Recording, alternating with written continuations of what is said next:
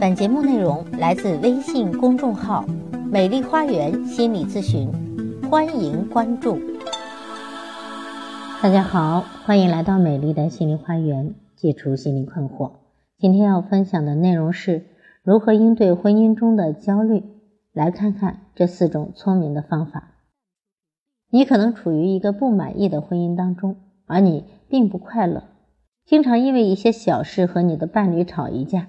因此，你对婚姻的未来充满恐惧和担忧，或者担心你的配偶如何对待你。你能够做些什么来应对婚姻的焦虑呢？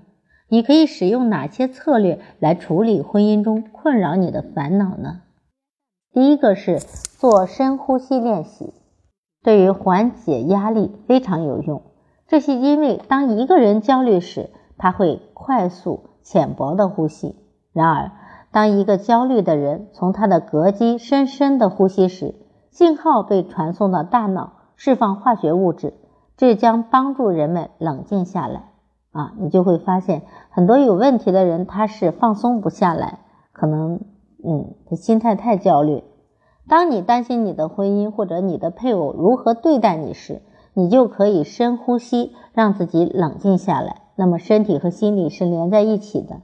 当你真正的能够做到深呼吸的时候，一定是有助于你心理焦虑的缓解的。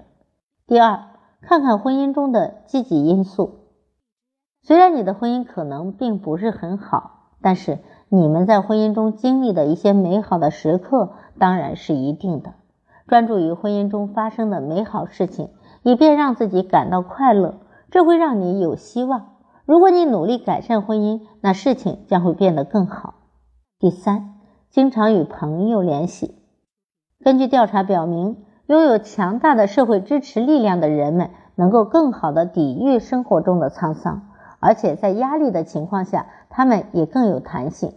因此，经常联系你的朋友，以便他们能够为你提供鼓励和情感支持的话语。通过这样做，你会感到轻松，也会让你更容易思考积极的想法，给你带来希望。第四。阅读书籍的方法，为了应对婚姻焦虑，你可以做另一件事，那就是阅读很多的书籍。